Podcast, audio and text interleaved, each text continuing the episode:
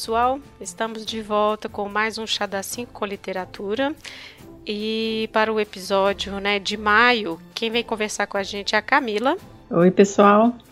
A Camila já esteve aqui já com a gente vários episódios, né? A gente até perdi a conta. Planeta dos Macacos, Henrique Lax, né? Enfim, sempre que a gente tem uma discussão de ciência, ai, ai, a gente vai recorrer a ela, né? Uh, e o livro que a gente escolheu para a gente discutir é sobre os ossos dos mortos, da autora polonesa Olga Tokarczuk, e é um livro de 2009. Uh, ah, bom, então antes da gente passar para o livro, eu vou apenas falar um pouco sobre ela, assim, porque é uma autora que a gente veio a conhecer aqui, bom, no Ocidente, né, por este livro e também pelo livro Livro de Jacó de 2018, que ela inclusive ganhou o Prêmio Nobel, né? Bom, mas ela é é filha de pais universitários, o pai dela era bibliotecário, a mãe também era professora, né?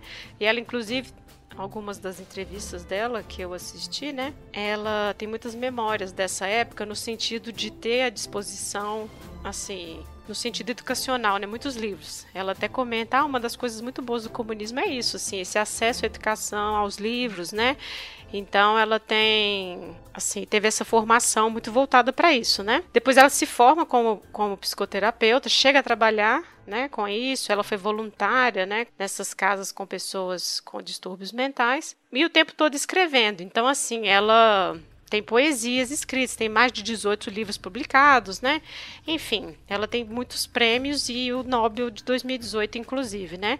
E foi numa dessas entrevistas que ela deu, né, por causa deste prêmio. E é até engraçado, porque quando ela ganhou, parece que a TV polonesa custou a querer mostrar a imagem dela, né? Foi uma coisa bem confusa, porque ela é feminista, ela é pró-União Europeia, né? Ela é, ela é defensora dos direitos animais, da, das minorias na, Euro, na Polônia, vegetariana. E em 2015, ela estava numa dessas, enfim, nessas entrevistas e ela é ameaçada de morte. Então, assim, ela tem já assim, esse embate dentro do país com essa questão das minorias, do xenofobia, né, da xenofobia e tudo, que é uma coisa que a gente vai perceber no livro. Né? A gente vai falar mais para frente sobre isso. E ela afirma, né, nessa entrevista, ela falou assim: olha, a ideia de uma Polônia aberta ao mundo e tolerante não era um mito. E por isso ela foi ameaçada de morte, né? Enfim. É bem breve, né, essa introdução, para a gente poder passar direto para o livro. Podemos? Podemos.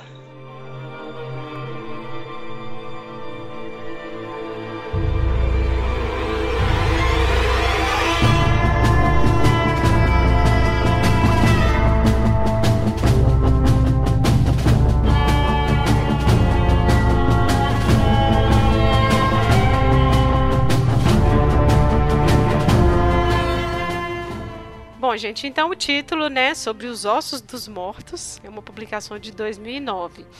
E assim, já explicando esse título, né? Ele é a citação de um poema do William Blake, que é um autor que ela ama, e a gente vai vendo, né, durante a obra, como ele aparece, né?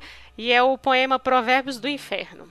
É, vou fazer só a citação, né? No tempo da semeadura, aprende. Na colheita, ensina. No inverno, desfruta.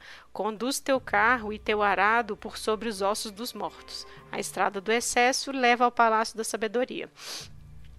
Então, é, esse autor vai aparecer muito porque é, ele, é um, ele é um dos preferidos, né? Dessa, dessa autora, da Olga, inclusive, né? Mas, Camila, é, Vamos começar então, né, falando sobre um pouco sobre o livro.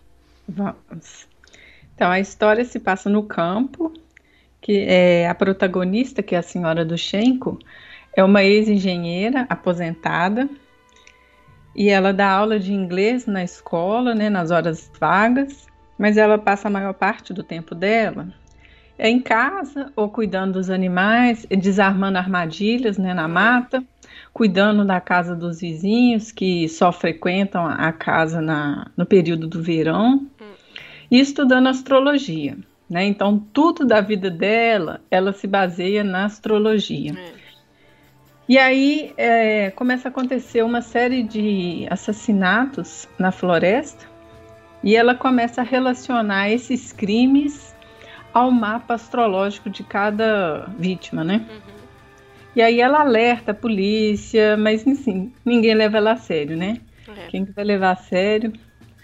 É, porque ela alega que esses crimes são uma vingança da natureza, né? Isso.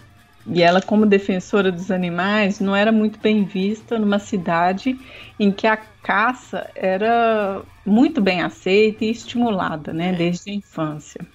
É, e é interessante observar, né, que essa senhora do Sheik, a Janina, ela odeia esse nome, né? Que aí é. também tem uma questão da.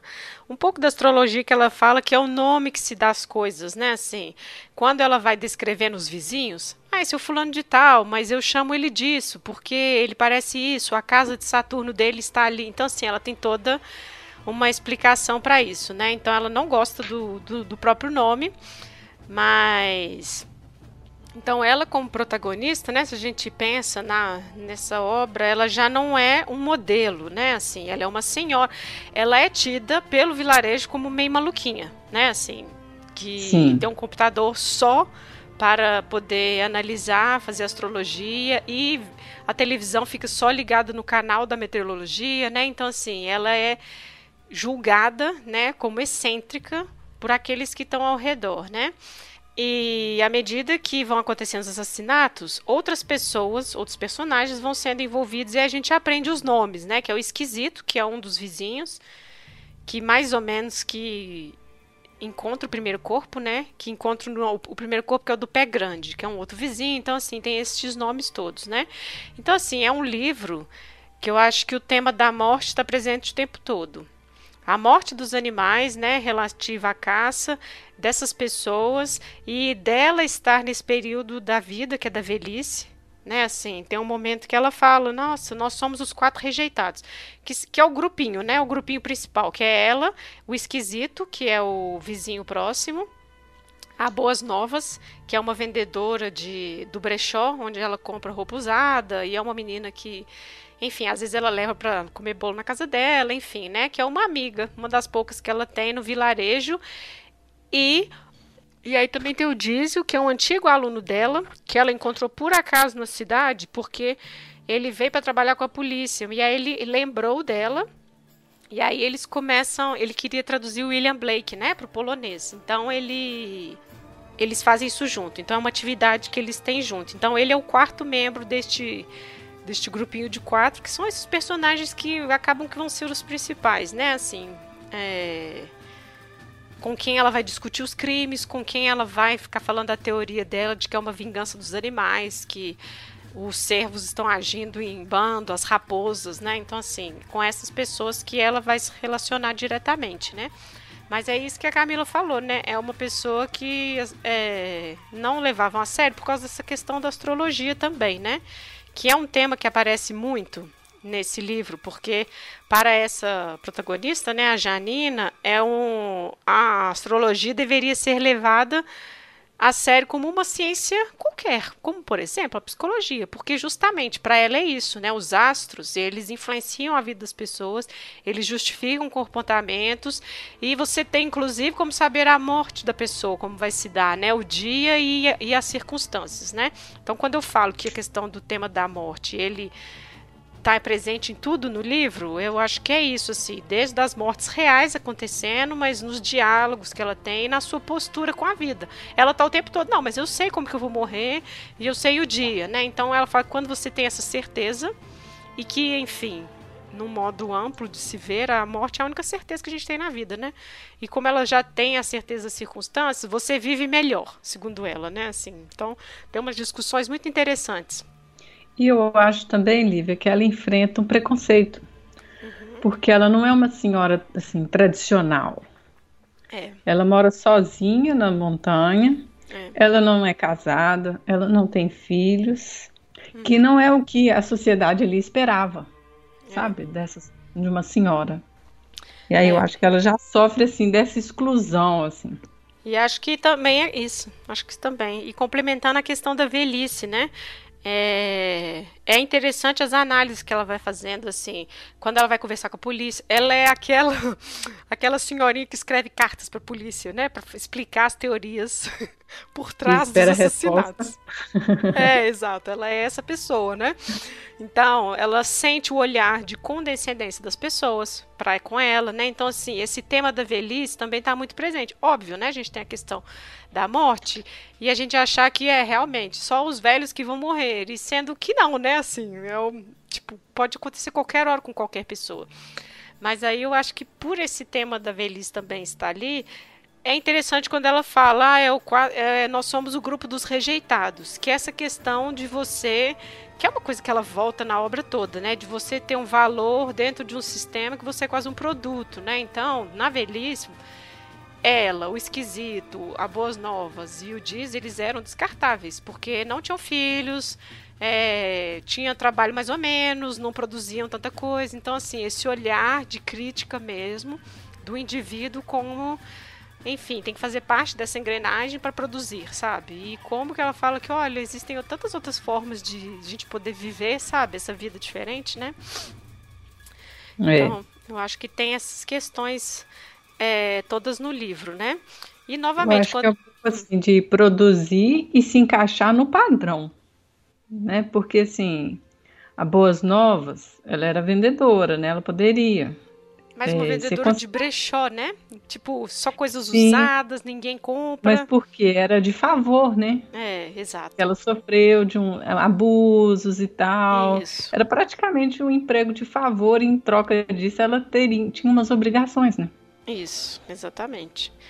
O Diesel, porque ele tinha convulsão, né? Ele chegou a trabalhar em Berlim, né? E aí ele meio que optou para trabalhar em outro lugar. Era tipo vilarejo, né? Ele estava trabalhando com sistemas né, assim, trabalha com internet, computação. Tipo analista de sistema é, da polícia. Foi trabalhar uhum. no vilarejo, né? Então, assim, é gente que esse padrão que você está dizendo, né, não comporta, né, não comportaria. Então, se reuniram essas pessoas, né? Não tem essa utilidade, mas ao mesmo tempo a gente pode pensar nesse paralelo que ela faz com os animais, né? Porque aqui a gente está num vilarejo que ele é totalmente regido por essa atividade, assim, é uma coisa que está tão entranhada, faz tão parte da tradição, que existe um calendário de caça, né, assim, e esse calendário é ele que vai organizar os eventos, inclusive os eventos religiosos, né, assim, é ele quem dita as estações, né, as temporadas da vida da pessoa, e é muito bizarro, assim, e ela é uma, é a única que está se colocando contra isso, que está criticando, né, assim, e ninguém leva a sério. Olivia, e também ela questiona muito e faz muitas denúncias em relação à caça ilegal, uhum. né? Que embora tenha o calendário, as pessoas não obedecem o calendário. Uhum. E assim, tem algumas armadilhas que são autorizadas e outras não. Então ela desarma uma série de armadilhas é. que são ilegais e ela faz essa denúncia para a polícia, mas ninguém se importa se a pessoa está caçando lebre ou se está uhum. caçando um javali. É, e é um pouco bizarro, né? Você está falando dessas armadilhas medonhas.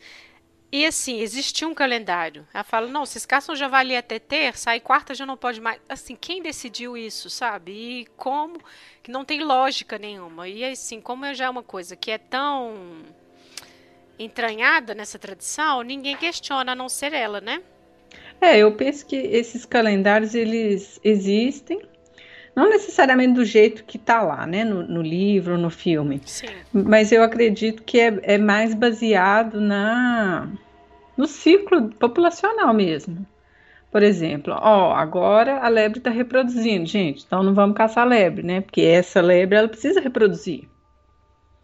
Mas é arbitrário, né? Quando você coloca, olha, a partir de amanhã não pode mais. Porque para o animal, se é março ou se é abril, não faz diferença. É, eu acho que acaba sendo cômodo para justificar a atividade. Sabe, assim, mesmo que conte com isso, assim, de ah, esperar o ciclo, é igual pescaria, né? Ah, esperar o peixe não pode subir o, o, rio, que é a época de reprodução e tá errado, entendeu? Assim, eu acho que Sim. acaba justificando uma atividade que não teria justificativa. E aí eu acho que entra nesse debate da, das, das caças preventivas, enfim, que a gente estava discutindo antes, né? Que eu acho que você pode falar agora. Sim, eu acho que é uma questão da regulamentação da caça. Porque se você não regulamentar e deixar caçar livremente, aí de fato eu acho que ia dar mais errado do que já dá, sabe? Porque tem que ter um controle da quantidade também de animais que você pode retirar do ambiente para permitir que essa população consiga se recuperar ou, ou, que, ou que ela, a dinâmica populacional dela não seja afetada. Então, quem defende a regulamentação da caça usa muito é, o exemplo dos Estados Unidos como um exemplo de sucesso. Minha que nossa. Lá... Não, Ai. mas o pior que, assim, realmente parece que lá funciona. Assim, eu não estou defendendo né, a caça em si, mas parece que lá funciona. Então, assim, tem a cota de animais, o, o caçador ele é registrado e ele paga para caçar. Então, os próprios caçadores se fiscalizam, porque eles não querem que a atividade seja comprometida. Então, se ele percebe que alguém está caçando mais do que deveria, ou do que poderia, né? Então ele faz a denúncia. O problema é que assim, os Estados Unidos têm um departamento de controle de fiscalização muito bom. Né? Então ele funciona, que é diferente dos outros lugares do mundo, diferente do Brasil, por exemplo. Né? Então Lá funciona, porque além deles conhecerem a fauna, né, então eles definiram essas cotas em cima de estudo. Né, e aí tem esse departamento de regulamentação, e aí o que, que eles fazem? Esse dinheiro que o caçador paga para caçar é convertido em programas de conservação, de educação. Então é como se o caçador estivesse financiando a conservação. O discurso eu acho é que, esse. É, mas eu acho que funciona assim, ah, já que você vai caçar, você vai ter que pagar por isso, sabe? Assim, não Sim. sei. Não sei se parece Sim. paliativo, assim, sabe? Não sei. É, eu... Porque eu acho que a discussão nem é vamos parar de caçar, sabe? Nem existe essa discussão. Porque, não. inclusive, eles têm isso aí, o, né, o direito de fazer tudo deles, né? Tá na Sim. Constituição, e eles vão justificar isso de todas as maneiras, né? Porque Sim, e a no, cultura da caça lá também é muito forte, é, né? Não tem no horizonte nenhuma discussão de não ter mais. E eu acho pior é que aí eles têm essas temporadas e quando, tipo, tá fora do calendário, eles vão pra África, que teve aqueles casos Sim. horríveis lá da, acho que... Do leão Cecil. Isso, exato. Então, assim, no fundo, eles vão fazer a coisa dentro da lei, porque a lei meio que dá direito, sabe? Tudo de tudo. Então, assim, eu não sei, eu acho complicado, porque, enfim. Ah, nos Estados é, Unidos. É, mas assim. vai pra eu, África, eu, sabe? Sei lá. Eu falei da caça lá. Uhum. Né, a legislação deles lá, porque a ideia é que o caçador ele está mais disposto a pagar pela conservação, a ideia é essa, Nossa. do que as outras pessoas que poderiam financiar esses programas. Mas assim, eu me pergunto assim, se ele está disposto a pagar para a conservação ou se ele está disposto a pagar para caçar. Ah, eu acho que é para caçar. Não, não é? Porque, se é um... ele pudesse caçar de graça, para que ele vai pagar para conservar? Eu não sei. Exato. Porque eu também acho que a ideia do caçador é da morte, não é uma ideia de conservação, entende? Nesse caso aí que nós estamos falando Sim. dos Estados Unidos, entendeu? Então, eu acho que, ah, não, é normal, a gente tem que pagar por tudo nesse país mesmo, saúde não é de graça, então caçar também a gente paga, sabe? Não sei. Então, assim, é apenas mais um direito que a pessoa tem, sabe? Não sei. É, aqui, assim, falando dessa regulamentação, hum. A gente nem entra na, na questão ética, né? É. Que é o matar. Pois é. Que é você é um esporte, é um lazer que envolve a morte de outro ser, que é um ser senciente, né? Uhum. Aqui no Brasil, a legislação autoriza caçar espécie exótica invasora. O que, que seria, né? Uhum a espécie exótica é aquela espécie que está fora da área de ocorrência dela. Então, exemplo. por exemplo, um javali. Uhum. Javali não é uma espécie brasileira. Sim. Mas, se você pega um javali e coloca aqui, o javali é uma espécie exótica. É, e a espécie invasora é aquela espécie que, que se tornou tão bem adaptada àquele ambiente que ela se torna uma ameaça ao, às espécies naturais daquele lugar. Uhum que de novo é o caso do javali aqui no Brasil. Né? Então, para o javali você pode caçar, mas São Paulo proibiu. Uhum. Mas a legislação federal parece que autoriza. Parece que as espécies que são sinantrópicas, aquelas espécies que estão muito próximas do ser humano, sabe? Uhum. Que convivem muito, tipo um pombo, Pode. Nossa, caçar pombos? Na verdade, não é caçar, é eliminar, né, Lívia? Ah, tá. Porque essas espécies são consideradas pragas. Uhum. Né? No meio urbano, são pragas. É uma pena, porque quando a gente volta na raiz do problema, quem foi o maldito que trouxe o javali para cá, sabe? Ah, então, vou te contar a história. é, porque assim, nossa, vamos matar javalis, que ele não é daqui. Mas então, como ele chegou aqui, sabe? então, é, parece que eles chegaram no Brasil vindos da Argentina, hum. onde eles foram introduzidos para caça. Uhum. E aí, alguns animais conseguiram fugir e outros foram soltos. Né? Algum irresponsável soltou. Uhum. E aí é um, é um animal assim que come tudo, ele é muito grande, se reproduz muito, e aí foi multiplicando e foi né? se adaptando ao ambiente, porque o clima lá era parecido, assim, né? Uhum. Com da Europa e tal. E aí ele foi expandindo. Pois é. E aí se estabeleceu na Argentina, no Uruguai e aqui no Brasil, ele só não está na Amazônia estrito senso. Ah, mas tá. tem javali no Acre, no Maranhão, Mato Grosso, Ceará. Javali não, né? Vamos dizer. Sim. Java porco. Sim. Que é o cruzamento do javali com o porco doméstico. Uhum. Que eles são, na verdade, a mesma espécie. É claro, se você for procurar a foto do Google, você vai ver Sim. que são diferentes, uhum. né? Mas são a mesma espécie porque, como o porco foi domesticado, algumas características foram sendo selecionadas. Uhum. Mas isso não diferencia a espécie ainda, entendeu? Entendi. Então eles conseguem se reproduzir. E aí quem produz porco tem esses problemas no, nos lugares onde tem java porco, porque eles comem as lavouras e eles invadem os currais para casalar com as porcas. Uhum. E são animais que pesam mais de 100 quilos. Sim. Com a, a taxa reprodutiva muito alta.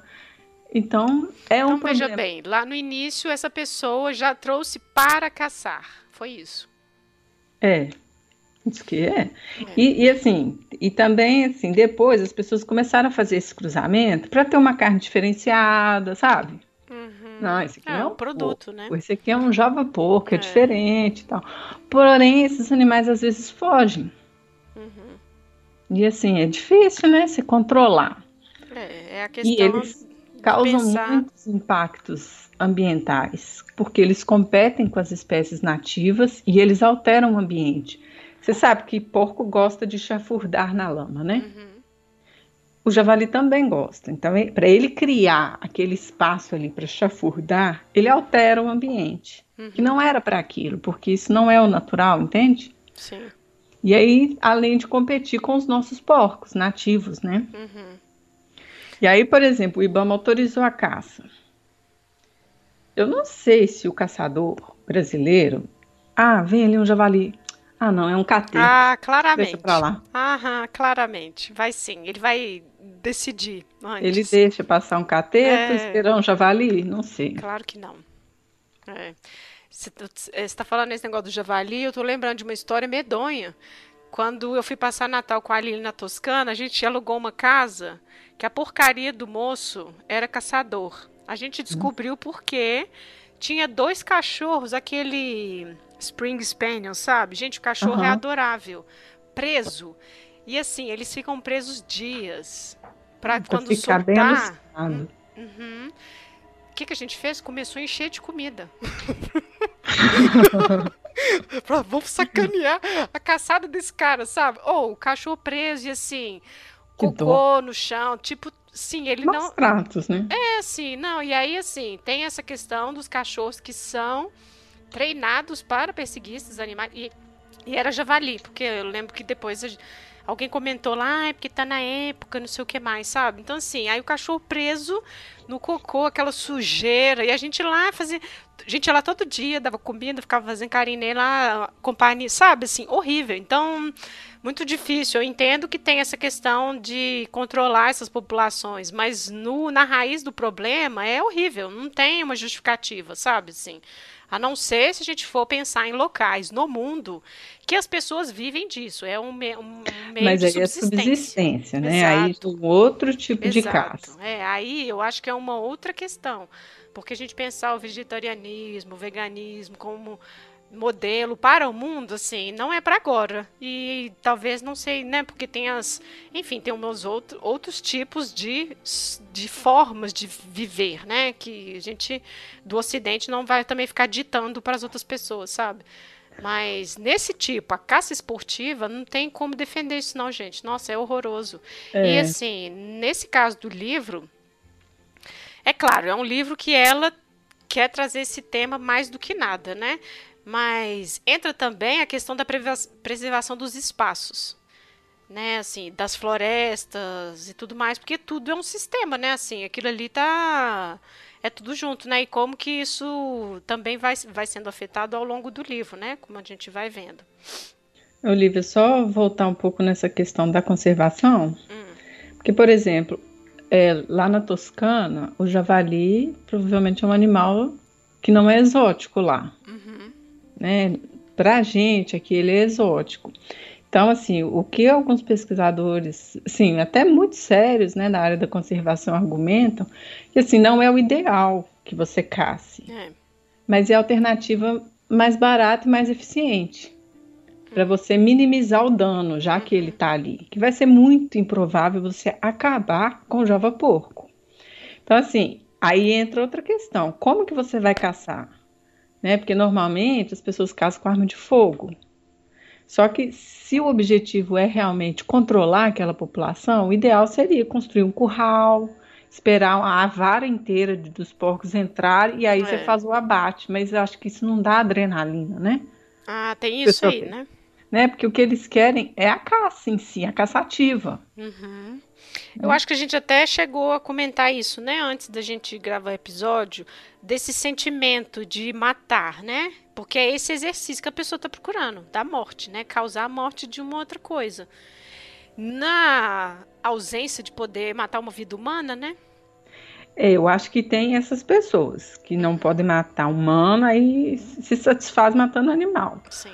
Mas eu não sei, Lívia, se a satisfação é de matar, sabe? Porque, igual eu comentei com você, né? Uhum. Quando eu trabalhava com captura de capivara, eu sentia a adrenalina. Uhum. E eu capturava e depois ia soltar, né? Era só para fazer a esterilização cirúrgica, cuidava delas, alimentava, depois soltava todo mundo. Uhum. Só que na hora que você tá, eu colocava lá o milho e ficava, amarrava a corda e ficava de longe esperando ela entrar para comer, para eu puxar a corda e fechar a porta. Sim.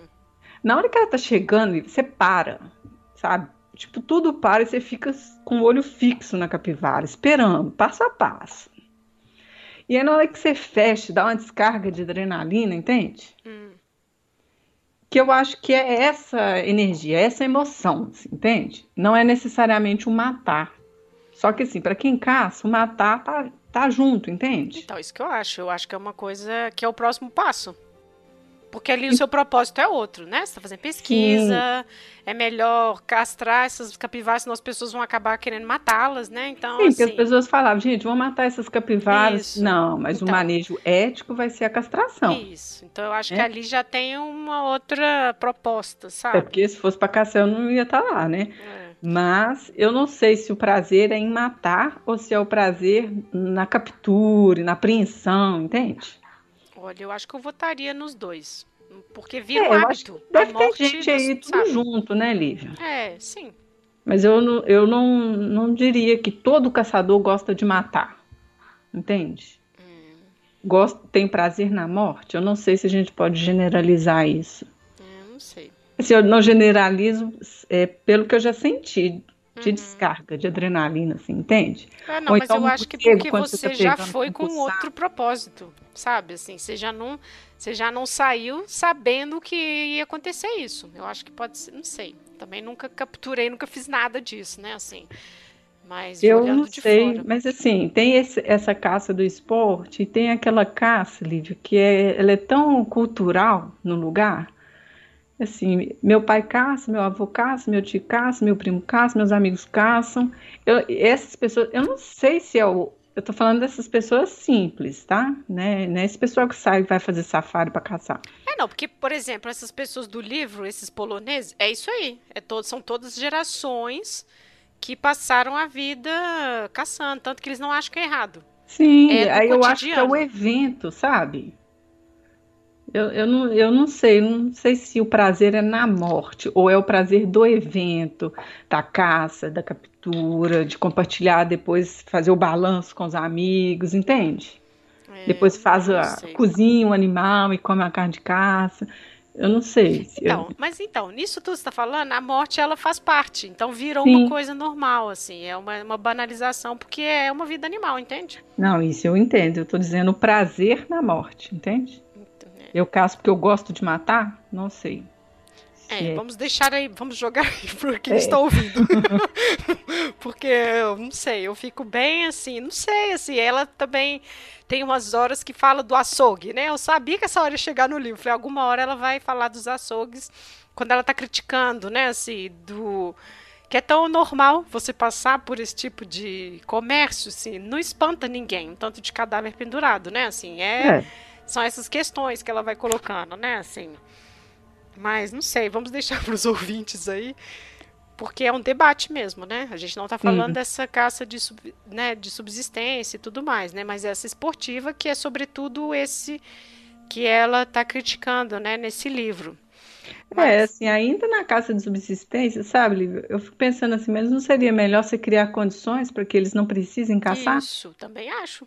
Assim, eu não estou falando dos indígenas. Uhum. Né, é um grupo à parte. É. Mas eu digo assim, dessas pessoas que precisam Sim. complementar a alimentação com a caça. É, eu concordo. Porque ainda que a caça seja de subsistência, ela impacta o ambiente. Vai chegar um uhum. momento que ele não vai encontrar a caça. É.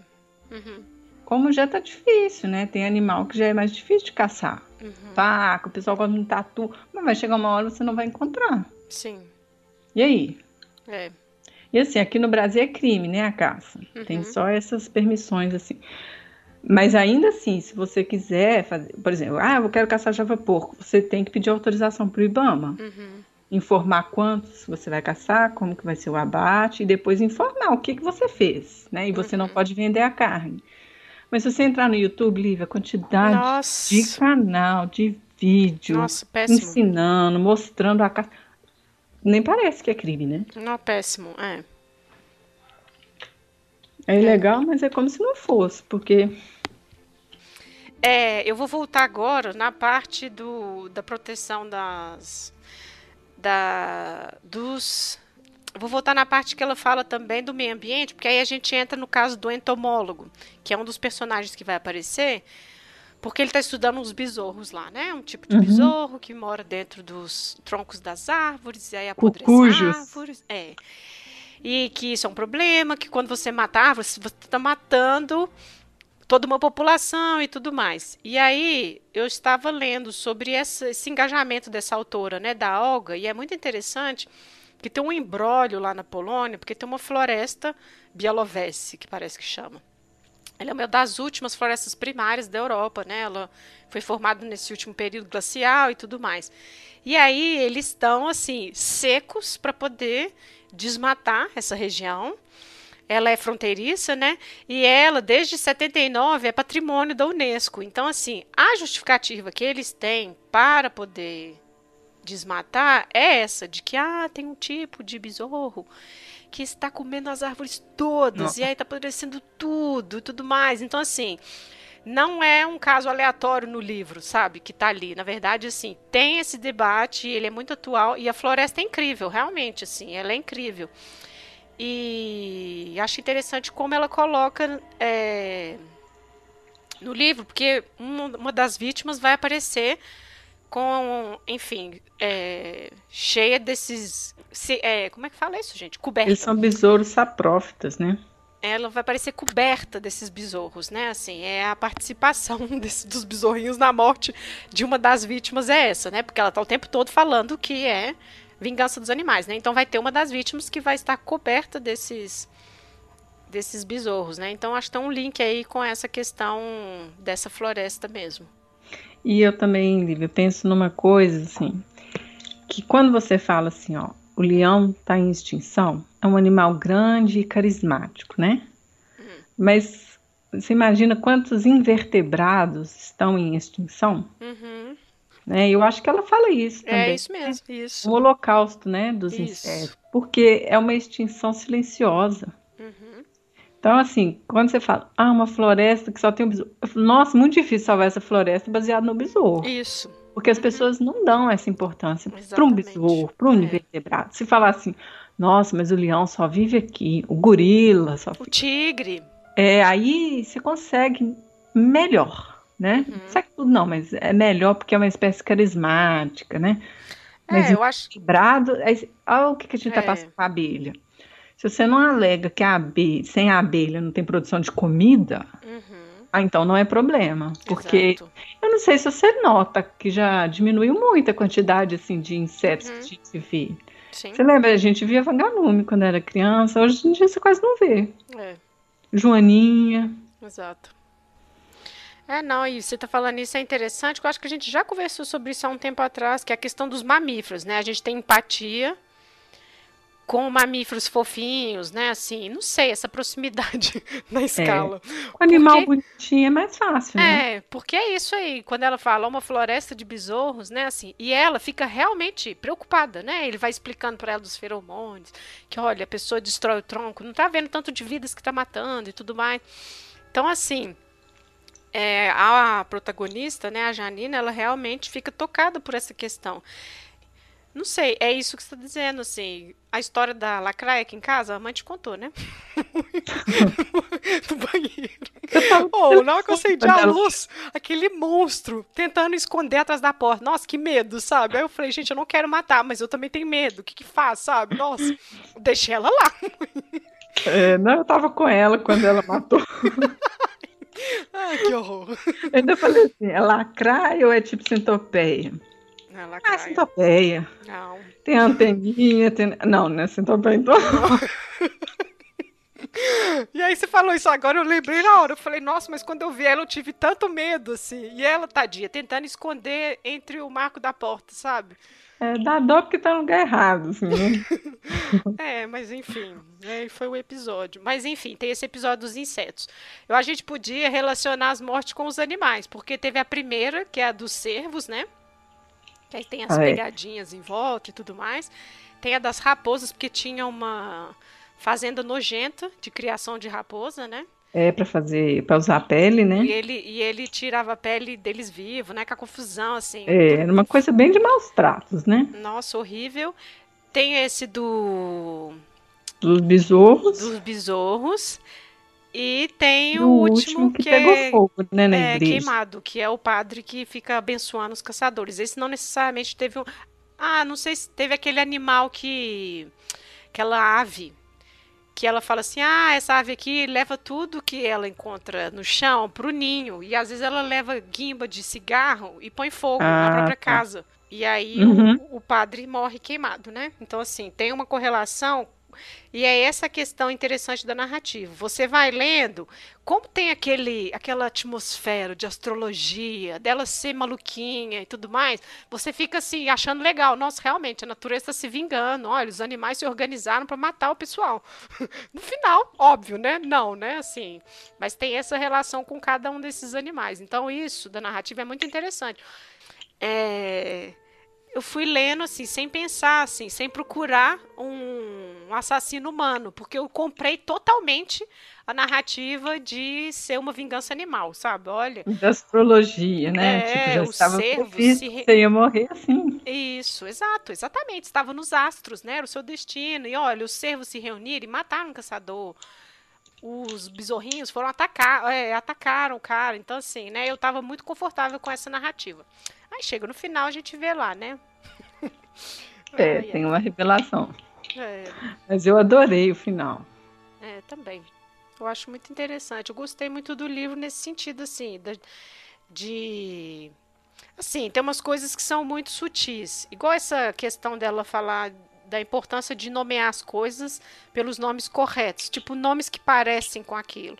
E eu acho que é uma coisa que a gente está vivendo, né? O medo de falar, de chamar o fascismo de, por fascismo, sabe? Assim, uhum. as violências cotidianas que a é gente fica... torna real, né? Exatamente, exatamente. Então assim tem umas coisas muito sutis que eu acho que são muito interessantes de que ela traz no livro, né? E é sempre essa temática da morte, a aproximação da morte e que é uma constante na vida dela, apesar de ela ser uma pessoa super provida, né? Assim, ela fala das meninas, né?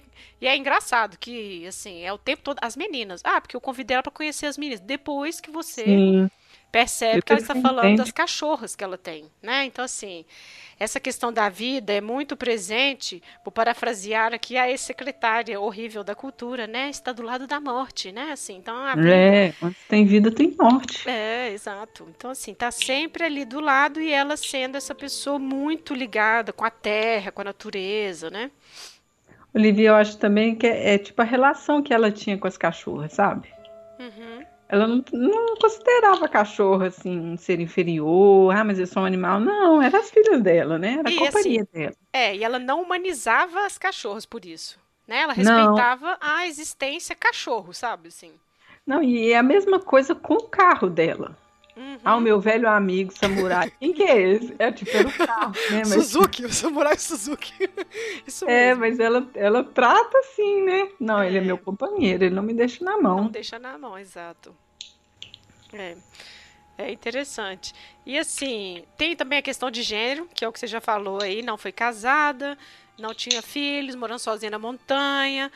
E aí entra também para os homens, que eu achei muito legal essa expressão dela, o autismo de testosterona. É. Que ela vai descrever o esquisito, que é esse vizinho que enfim, descobre o primeiro corpo com ela e tudo, né? Que ela fala que são esses homens mais velhos, né? Que eles são taciturnos e que eles se interessam pelos malfeitores da história, pela Segunda Guerra Mundial. E aí, gente, como não que pensar. São metódicos, nesse... né? É, como não pensar nesses tiozões, nesses, sabe, esse, tipo tiozão de WhatsApp mesmo, que é esse, uhum. é esse estereótipo desse cara, assim, que vai chegando nesse nessa idade, né, da velhice e tudo, e tem esse comportamento. Eu achei assim muito interessante, porque ao mesmo lado tem as mulheres que não têm filhos, os filhos foram embora, cuidam dos animais, tem esse cara, né, tem esses velhos, né, esses idosos, né? Então assim, essa coisa do gênero é muito interessante. É, a gente está caminhando para o fim aqui desse, dessa parte do livro, né? Mas uma coisa que eu acho que é legal da gente pontuar também que é em relação, quando a gente falou do título, né, que foi inspirado no poema do William Blake, eles estão o tempo todo traduzindo esse poema. E é muito interessante isso, esse exercício que os dois estão fazendo de escolher uma palavra melhor e tudo mais, né?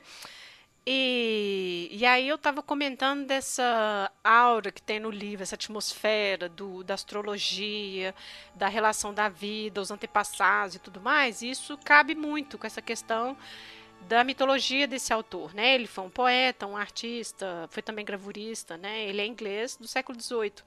E ele via espíritos desde criança. Assim, ele comenta sobre isso, ele escreve sobre isso, ele ilustrou muitos. E tem cartas dele para os amigos dele falando que ele, ah, não, ele prefere ficar em Londres porque ele pode ter conversas com esses amigos da eternidade, que é o nome que ele dá.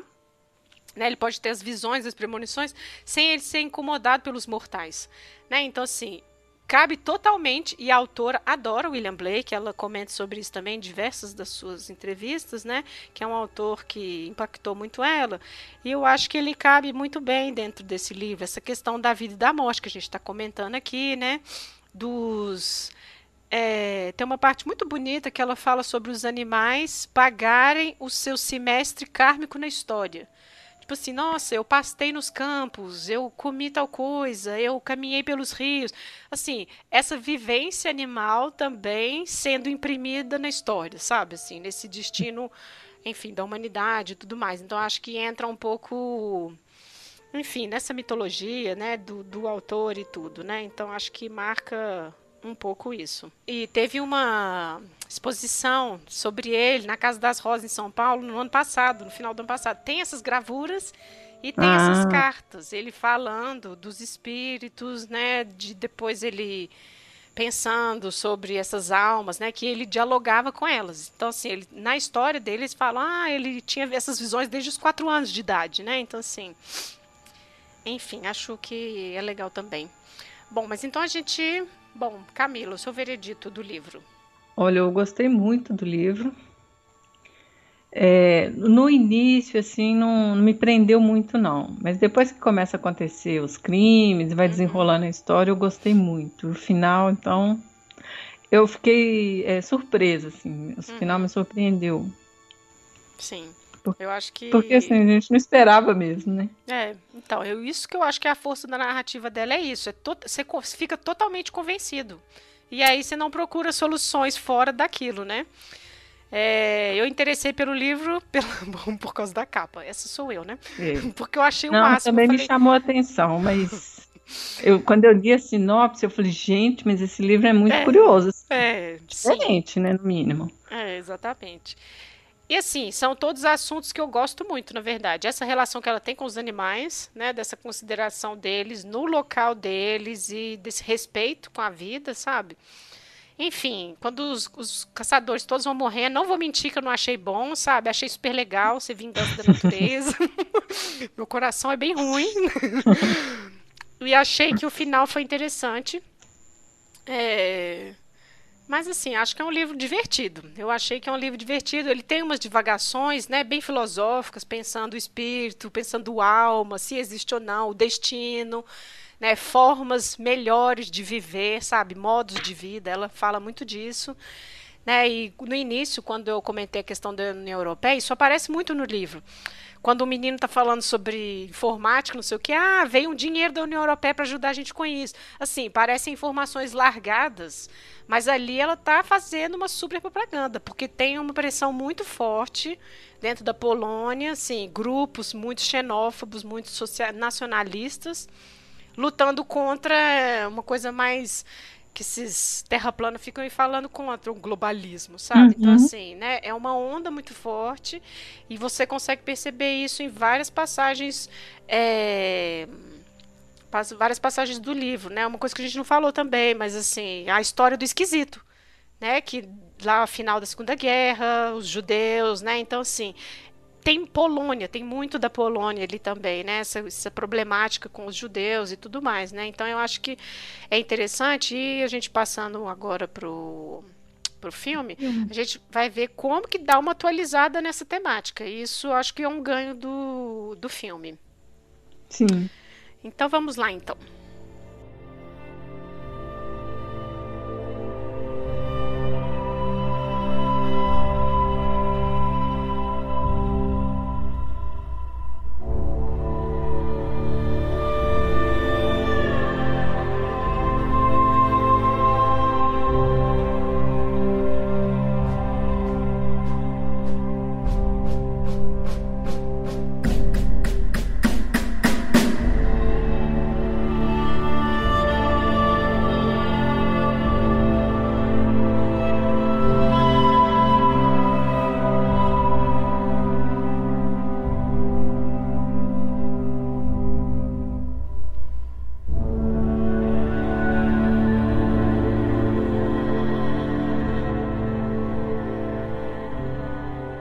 Então a gente vai agora passar para o filme. É, o filme tem o mesmo nome, né? Assim, a tradução, na verdade, ficou como Rastros, né? No, é um filme polonês do ano de 2017. E a Olga, ela participou, né, na, na escrita do roteiro. Então, assim, eu acho que isso foi legal, foi interessante. E é claro que vão ter algumas diferenças, mas eu acho que é próprio do dessa transposição para uma outra mídia, né? Eu acho que isso é comum. E eu acho que foi importante ela entrar para ela fazer essa atualização, sabe? Uhum. Das questões, porque não fugiu do livro, acrescentou, né, algumas coisas, mas não fugiu, não se perdeu da história. É. essa questão da União Europeia aparece também, ela reclamando com a polícia, né, assim, ah, dos esforços e tudo mais. Essa questão do esquisito, do, e aí a parte do campo de concentração aparece muito forte, inclusive a cena é muito interessante. Porque eles estão fumando maconha em volta da fogueira, assim, rindo, né? Tá super engraçado. E nessa, nessas risadas incontroláveis, ele começa a contar a história dele. E é super pesado, né? Assim, então, é. assim, tem um. Serve de alívio cômico ao mesmo tempo que ele tá ali. Nossa, eu nunca contei isso pra ninguém. E aí ele conta esse passado, né? Então, assim, eu acho que ela traz isso muito forte. Né? Ela recebeu ameaça de morte por causa disso, né? Então ela traz muitas essas questões pro hoje, é muito atual, né? É. E também uma coisa interessante é ela citar a gripe aviária, né? Uhum. Quando ela está discutindo com o. É verdade. Com o delegado, né? Isso. Sobre o risco. Que é até um dos pontos, assim, contra a caça, né? Que eu vejo. Hum. Que, assim, apesar de ter aqueles prós, né? De financiar a conservação, do manejo dessas espécies invasoras, quando você mata um animal silvestre, né, você come, você está exposta a patógenos que você não conhece muitas vezes, né? Uhum. Vide aí coronavírus, Sim. né? E aí os animais eles se tornam vilões, quando na verdade, né, gente? Claro é. que esses animais têm vírus e têm bactérias.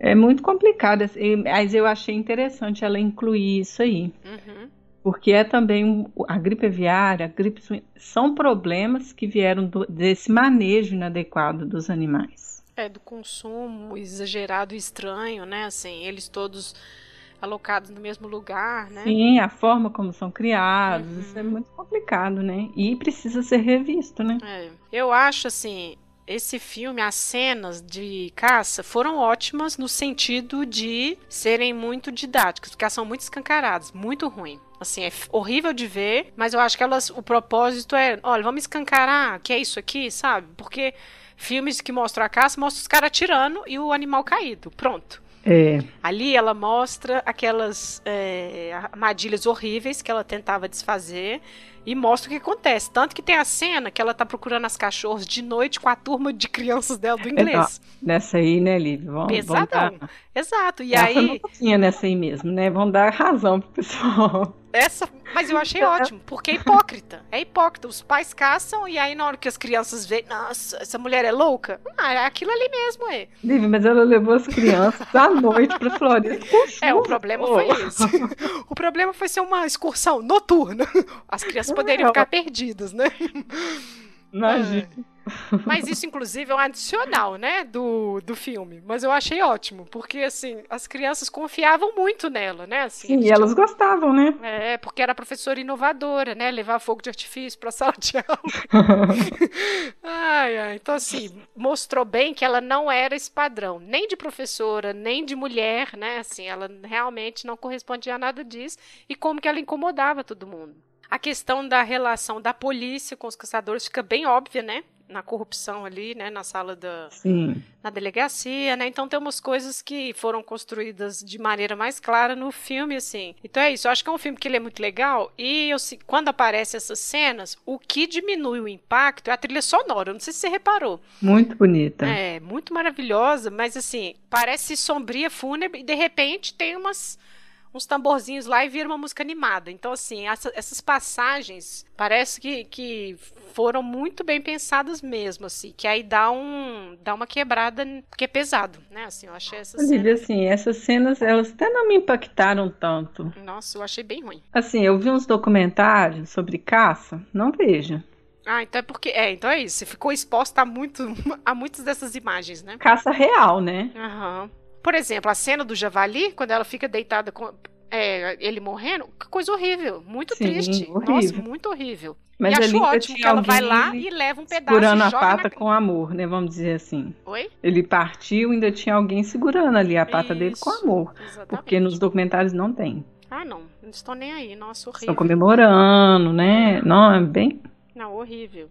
Eu acho que o filme é. E ele é moderninho, né? Assim, ele além desses temas, ele tem essa coisa moderninha. No final tem até uma cena de perseguição, né? Assim, uhum. Tipo, não tem isso no livro, mas assim, né? tipo, caiu tem. bem, né? É, exato, que eu acho que é por ser um filme, né? Então, assim, acho que num sentido geral ele é coerente. E acho que esse ambiente, assim, quebrou um pouco com a música, maravilhosa trilha sonora, gente, que vocês estão aí ouvindo, inclusive no fundo deste episódio. Mas. E ela, a representação do personagem eu também achei legal. Assim, o cabelo longo, branco, assim, as roupas, sabe? Assim, ela é exatamente a autora. Na verdade é isso, sabe? É a Olga, sabe? Eu depois que eu fiquei vendo as, as, entrevistas com ela, assim, eu falei, gente, é ela, assim, ela se caracterizou idosa, já, já assim. É, eu senti um pouco de falta, Lívia, da, hum. da relação dela com o samurai, sabe? Ah, tá. Porque no livro fica bem explícito, assim, que o carro dela não é normal. É. Assim, com as coisas que ela carrega. Uhum. Que no filme foi uma frase só, né? É. Ah, não, seu carro parece que tá pronto pra guerra Isso e tal. Mesmo. Só que no, no dia a dia dela, a gente percebe melhor que realmente o carro dela tem muita coisa, né? Ela carrega muita coisa. É. E tem umas falas que depois que você acaba o livro que você pensa, né, assim. Ela fala assim, ah, ah é, por isso. É, e fulano me falou que é ótimo ter só poucas coisas, porque se você precisar isso. desaparecer, uhum. você carrega tudo numa mochila, né? Tipo assim, umas coisas soltas, né? Que é. parecem soltas, né? É verdade. Mas eu achei um filme legal, eu gostei. Eu também gostei. E acho que eles vão também lidando com o passado dos personagens de forma interessante, assim, igual esse do Esquisito, quando ele vai contando sobre o campo de concentração dos pais. Assim, vai aos poucos voltando. A da Boas Novas, que é a vendedora do brechó, que eu acho que eles estenderam muito. Eu não acho, assim, acho que ali teve também invenções do próprio filme que Sim. entra o quê? No, na violência doméstica, né, no abuso das mulheres e tudo mais, que é um outro tema. Então, assim, eu acho Porque que... ela é feminista, né, Lívia? Sim. Aí eu acho que ela explorou mais isso no filme. É, assim, ela já tinha ódio do cara porque era caçador, dono da, da fazenda de, de, de raposas. E ainda é agressivão, bate mulher, sabe? Foi é óbvio, né? Assim, é óbvio, é um estereótipo perfeito desses lixos, né? Assim. É. É, mas é isso. Acho que é um filme interessante. Assistam. Bom, vamos passar então para as indicações, que a gente tem algumas indicações para este episódio, né? Sim.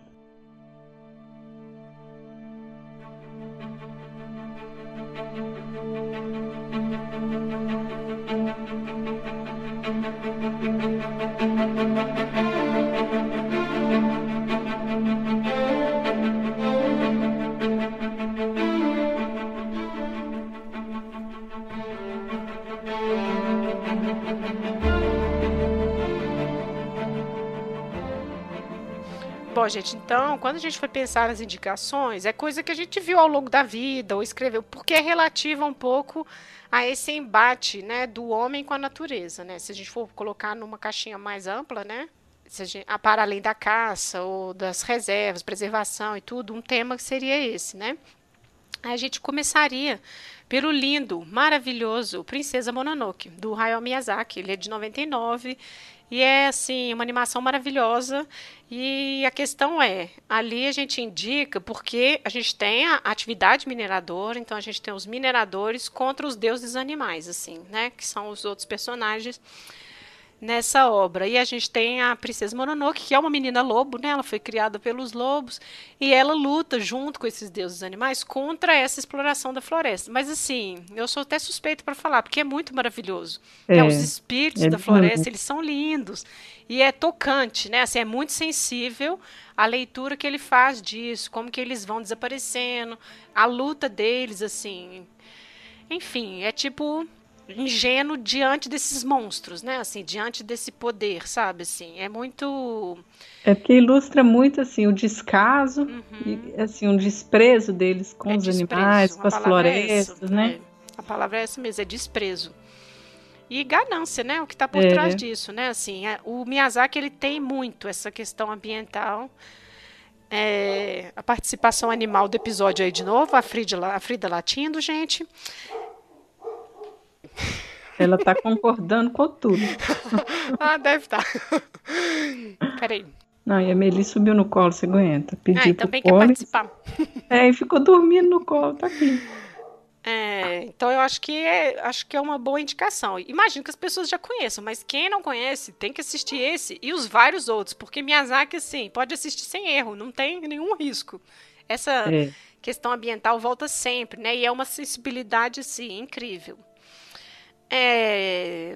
Tem também o um documentário e está na Netflix. Nossa, eu assisti com muito esforço. Virunga. Ele é de 2014 e ele conta sobre os guardas florestais, né? Sobre esses funcionários que eles arriscam, enfim, suas vidas para proteger um parque na África, no Congo, né? Sobretudo os gorilas. É horrível. Porque dá desânimo, é desesperançoso, é. na verdade. Na verdade, é a única área, eu acho, onde tem o gorila da montanha, é o Parque Virunga. Isso. Eu lembrei daquela bióloga lá, nossa, eu era criança. Sim, aquele, da Jane montanha... Fonda, aquele filme. Isso, na Montanha dos Gorilas, eu acho. É. Exato. Nossa, o sofrimento, e eu lembrei deste é. sofrimento, né? Eu falei, nossa, é assim, é aquilo. não tem jeito, é triste. Isso, nossa. E ainda tem a Guerra Civil. Uhum. Agora, o que me deixou mais com ódio é assim, os europeus e a, uhum. rela a, relação deles com assim com o parque, a postura deles. Quando a fotógrafa fala que ela quer sair da França para viver emoções, ali, sabe, já já fiquei com ranço. Porque assim, as pessoas lá vivendo uma guerra civil horrível, tentando participar de, de de eleições, fugindo de suas casas, sabe? Ai, eu quero viver Tentando emoções, sobreviver, porque a minha vida é muito entediante em Paris, sabe? Assim, ali eu já comecei é. a assistir com ranço. E isso é muito no início do, do é, documentário. Dela até dá menos ranço, né? É, não, vai piorando. Para mim foi piorando. O pessoal das empresas, é. porque eles olham para o parque, eles estão vendo, assim, recurso a ser explorado. Sim. Não, e assim, ah, gente, como que convence os, os locais de detonar o parque. Não, vocês vão poder plantar ali, né? Vocês vão poder, a gente vai construir universidade, a gente vai construir estradas, né? Assim, aquelas mentiras, né? Assim, de propaganda política, assim, é muito ruim. Nossa, é muito é. ruim. E enfim, eles vão acompanhando esses esses guardas, né? Eles vão contando, né? Assim, nossa, aquela creche lá que tem os quatro gorilinhas jovens também, nossa, dá Sim. dó, porque ele Não, fala... pior, né? A família de gorilas foi morta porque as pessoas acreditavam que se acabar com os gorilas não precisa mais do não parque. Não precisa do parque. Morreram acho que nove de uma vez, né? Foi tipo uma chacina, né? Assim. É. Vamos matar muitos que aí não vai precisar de ter o parque. E aí esses quatro, essas quatro crianças gorilas, né? Elas ficaram sem os pais. Mas eu fiquei, nossa, quando ele fala assim, ah, não, qual que é o trabalho? A gente tem que alimentar eles e tem que ficar com eles, porque eles precisam ser socializados, eles precisam é. disso, né? Nossa é muito pesado. Assim, eu acho que tem que assistir. Eu acho que tem que assistir, porque aí a gente percebe as implicações políticas, né? Assim, como que a Europa, os Estados Unidos, eles detonam esses não, lugares. Não, e o neocolonialismo, né, Lívia? Isso. Quando aquele cara fala, não, para mim a, a, única solução aqui é colonizar de novo. Exatamente. Ele fala isso em voz alta, né? maturidade. né? Esse é... cara fala isso em voz alta, exatamente. Sim, não entendeu, né, que parte da tragédia ali é culpa deles é, mesmo. 90%. Né? fatiou é. o território. Nossa, muito horrível. É, sim. E aí você vê como que eles enxergam a África. Porque para falar isso em voz alta e não achar que isso é problemático, sabe? É. Recentemente também um dos franceses aí também falou de experimentar os remédios na África, né, contra a Covid e tudo. Então, assim, essa ideia de que é um laboratório, de que a gente tem que levar a civilização, de que tem recursos para ser explorados, mas precisa ser administrados por nós. Porque e que eles são descartáveis, né, Lívia? Porque se o remédio der errado, não tem problema, a gente Exato. não perdeu nada.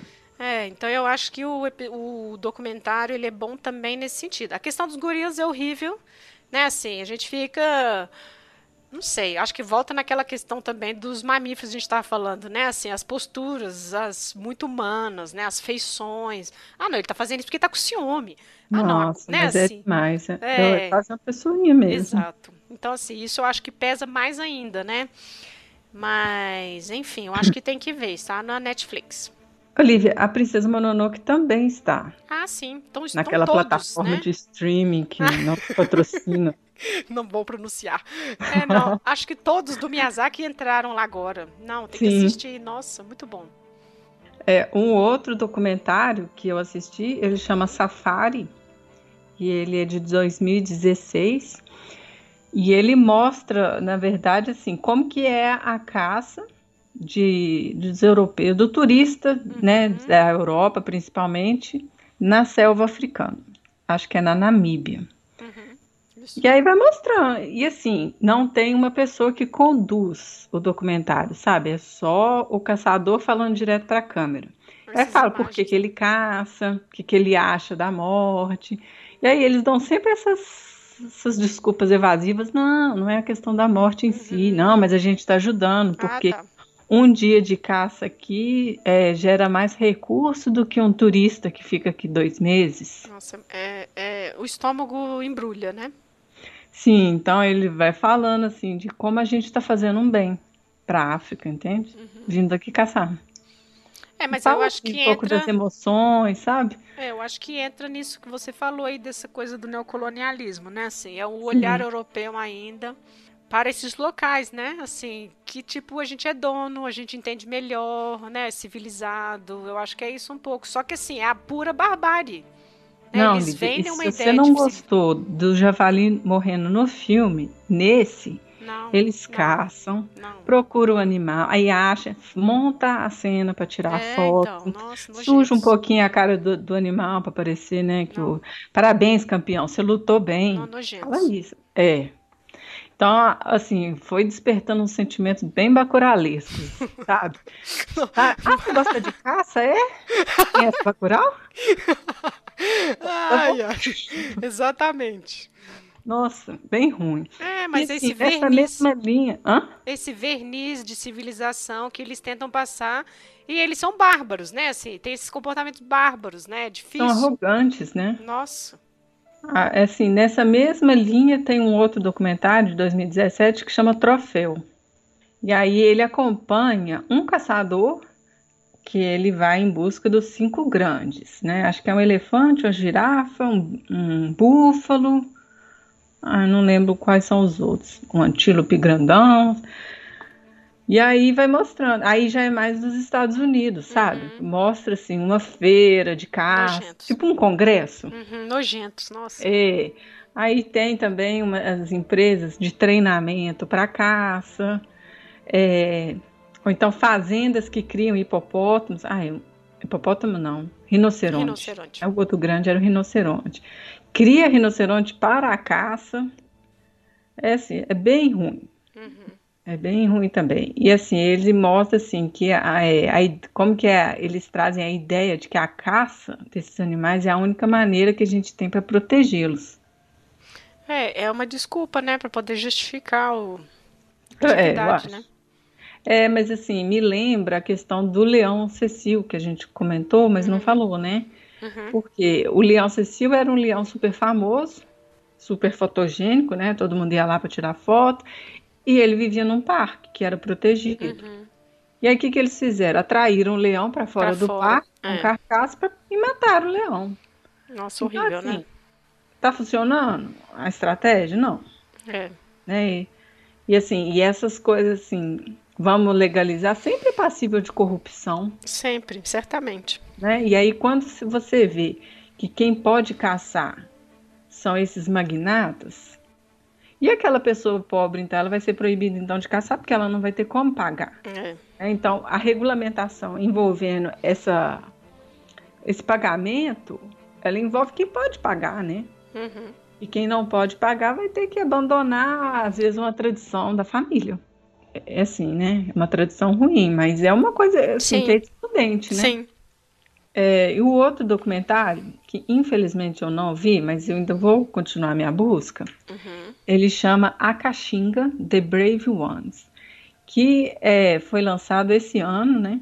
Uhum. Conta a história de mulheres que fazem. É, mulheres assim, são viúvas, órfãs, mães solteiras que sofreram abuso e tal, e elas foram treinadas por um ex-atirador de elite e ativista vegano e aí hoje elas fazem parte do exército que protege os animais e a natureza local. Uhum. No Zimbábue, né? É, acho que é. E aí, de alguma forma, assim, elas conseguiram envolver também a comunidade, sabe? Uhum. E aí ele fala assim, olha, essas mulheres conseguiram que exército nenhum conseguiu. É. Isso né? eu também então, quero ver. Se der oportunidade para elas, elas vão fazer ainda muito mais. Uhum. Esse eu quero. Saiu até uma reportagem sobre elas, né, na BBC. É. Mas eu acho que o documentário é recente, eu não encontrei ainda. Assim, eu quero, mas aí eu começo a sofrer e passar mal assistindo, né? Assim, que coisa. É, não veja safari nem troféu, porque desperta esses sentimentos bacuralísticos mesmo. É, eu já fiquei felizinha com uma vingança animal no livro, imagina. Não, e o ranço que vai dando daquele branco de bermuda caque. ai. Tiozão, né? É a versão é, safari do tiozão. É. Não, e tem um que leva o filho, novo. Você vê, começa assim, desde criança, né? Sim. Então aquilo já vai naturalizando. Exatamente. E é difícil depois você mudar isso no adulto, né? Uhum. E a última indicação é um livro que chama A Vida dos Animais, do Coetzee, que foi publicado em 2002. E ele conta a conta assim uma passagem, né, de uma escritora que é muito famosa e que ela é convidada para falar numa conferência. Uhum. E aí ela se hospeda na casa do filho, e ela é vegetariana e ela tem um discurso de como a gente naturalizou a violência dos animais. No livro, ela também é vista como uma idosa que já está ficando meio gaga, Uhum. né? Que E aí- coincidência. É, e ela fala, e aí assim, o livro tem a conferência e tem também o dilema dela na casa do filho, né? Que ela não come carne, mas o, o filho, a nora e tal come. Uhum. E aí ela, ela mostra assim como que ela tá cansada de, é como se fosse do combate diário, né? Assim, como que você vai conviver numa sociedade que aceita o holocausto animal, Uhum. mas sem abandonar as convicções. Então, ali, você está no almoço e serve carne. O que, que é, o que, que é melhor de fazer? É consentir com o imoral Ignorar, né? colocado à mesa ou você vai partir para o convencimento? E isso é- se torna diário, né? Uhum. E ela fala assim do holocausto animal, fazendo mesmo uma referência ao, ao holocausto Uhum. nazista, né? E ele fala assim, só não seria pior, quer dizer, só seria pior se, por exemplo, você pegasse o couro, né, dessas pessoas, vou fazer um abajur, É. porque isso é feito com os animais, né? Apesar de que tem relatos, né, de oficiais que fizeram isso. É, Então, mas isso assim, né? é, então. Mas assim, sim, é analogia possível, né? É.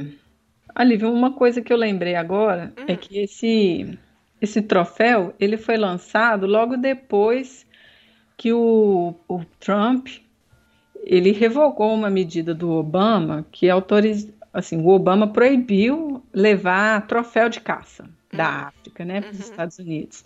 Só que assim, né, os filhos do Trump e tal, Ah, eles são caçadores, né? É. E aí isso deu um bafafá internacional, assim, e aí ele voltou atrás. Uhum. Mas por quê? Essas pessoas elas caçam para levar troféu, sabe? É. E aí no documentário mostra assim que o resto eles doam para os guias do parque. Ah, tá. Nossa. Então leva a pele, às vezes come um pedaço ou outro, mas assim é, é tão descartável, sabe? Uhum. Bem esquisito, assim. É pesado. Bom, acho que é isso, né, de indicações. Foi ficando muito pesado, né? O final do É. episódio. Não, e o pior, eu fui lembrando, não tem a ver com. Tem a ver com caça, sim, mas assim, é um documentário medonho, o Tiger King, que foi assim um fenômeno dos Estados Unidos, porque é um caso de um cara desses parques de tigre nos Estados Unidos, né? Assim, mas é surreal. Aquilo ali é um suco da América, assim, tudo. Nem a América, é um suco de Estados Unidos. Junta tudo: corrupção, assassinato, morte, essas. Enfim, eles. O número de tigres, né, dentro dos Estados Unidos é maior do que na África ou em outros locais. Então, assim, é bizarro, sabe? Assim, não é muito surreal. E pior saber que é verdade, né? Então, assim, não é, não é bem uma indicação, porque ele é horrível e ele passa um pouco por, por essa discussão da vida né, animal e tudo, mas É. ele é interessante para ver isso, assim, essa coisa dos filhos do Trump, de ter uma caça consentida porque você paga para preservação, então assim, é tudo dentro da lei e eles vão com essa coisa da liberdade de expressão assim ao máximo, ao limite para justificar umas práticas medonhas nesses parques, sabe assim, tipo um leopardo das neves em Oklahoma, naquele calor, sabe Ah, assim. que dó, né? É, então assim, é horrível. E aí o cara do documentário, ele fica anos acompanhando essas pessoas donas desses zoológicos exóticos nos Estados Unidos, né? Assim, aí ele vai contando. E assim, rola muito dinheiro, aí tem tráfico de drogas, tem arma, que é conf... nossa, assim, é horrível, é horrível. É criminoso, né? Nossa, horrível. E assim, o pior é, ah, não, porque a gente faz isso por ajudá-los, porque os Uhum. tigres, não sei o quê. Só que chega uma, idade, chega uma idade que esse tigre não tem como mais ser socializado. E aí que umas das meninas que trabalhavam lá e tudo fala assim, ah, ele falava que dava um jeito nele. Eles- aí eles descobrem que ele atirava neles. E o cara tinha um crematório dentro do parque. Então, assim. é realmente o produto, sabe? Ele existe até, não sei, acho que seis anos o tigre já não tem mais como ser tão socializado igual antes, ficar tirando foto, beber mamadeira, essas coisas, né? E aí ele matava os tigres. E aí, no final do documentário, eles falam que eles. A justiça tirou esse circo desse cara, esse zoológico desse cara e tudo, mas não sei, assim, eu não sei em que pé que está. Mas assim, pessoas estranhas, assim, os hábitos, nossa, juntou tudo de horrível, tudo de horrível. É, mas essa visão utilitarista, né, Lívia? Totalmente. Ficou velho, perdeu a função, elimina. É, tira as garras dos tigres, sabe? Essas coisas, assim, nossa, hum. horrível. Mas enfim, não tem muito como ser bom, né? Quando é relacionado com esses assuntos. É, agora, assim, Liv, só lembrar de uma coisa, que a gente tem um, um projeto de lei, né, aqui no Brasil, para autorizar a caça, né? Ah, é? É, do, acho que o Valdir Colato. Ah, vira e mexe, eles estão tentando, né, Lívia? Uhum. Só que, assim, é importante a gente lembrar que, assim, lá nos Estados Unidos funcionou ok, eles têm um sistema de fiscalização e eles conhecem os animais dele. Aqui, a gente não conhece completamente, porque os sistemas estão muito fragilizados. As espécies nativas que eles tentaram produzir em cativeiro para caça, eles não tiveram resultados muito bons, porque a taxa reprodutiva era baixa. Então, uma vez que você autoriza a caça desses animais, você vai ter um problema em curto prazo. Né? E assim, para você estabelecer quantos animais você pode tirar, você precisa conhecer aquela população, né? o ambiente, os impactos né? que tem junto ali, para você estabelecer o quanto você pode, para não inviabilizar completamente as populações. Né? Então, vindo desse governo aí, eu não duvido que isso seja aprovado, sabe? Pois é. Embora exista, né, muita gente trabalhando contra, mas o lobby também é muito pesado, né? E é uma coisa de copiar, né? Esses, esses hábitos ridículos americanos, Eles gostam, né? né, de pegar, ah, mas lá dá, mas aqui não dá. É, então, exato. Então, é, não é muito de espantar se passar, né? E assim, o governo não consegue fiscalizar as áreas públicas. Você acha que propriedade privada ele vai ter controle do quanto está sendo caçado lá? É, exatamente. Não vai, né? Exatamente. Então, assim, a gente tem que trabalhar também com o nosso cenário, né? Com as nossas espécies. Bom, mas a gente está chegando ao final desse episódio, né? Assim, é, eu gostei muito de fazê-lo porque é um tema que está muito em debate, né? Muito em discussão e que tem uma resistência muito grande, né? Assim, a gente vai encontrar esses argumentos da tradição, da liberdade de expressão e tudo mais, que é muito difícil, né? Então, assim, é um combate muito grande, né? E eu acho que autoras como ela, nesse cenário, mesmo através da literatura, olha só, consegue trazer, né? Essas discussões. Então, eu acho que é importante. É, queria agradecer, então, Camila, pelas, né, por ter vindo, pelas suas contribuições, né? Imagina. Disponha. tá bom. e é isso então, pessoal. A gente chega ao final deste episódio. Agradecer quem escutou até aqui. Estamos lá nas nossas redes sociais, se quiserem comentar, discutir, fazer indicações também, né? E é isso. Até mais. Até.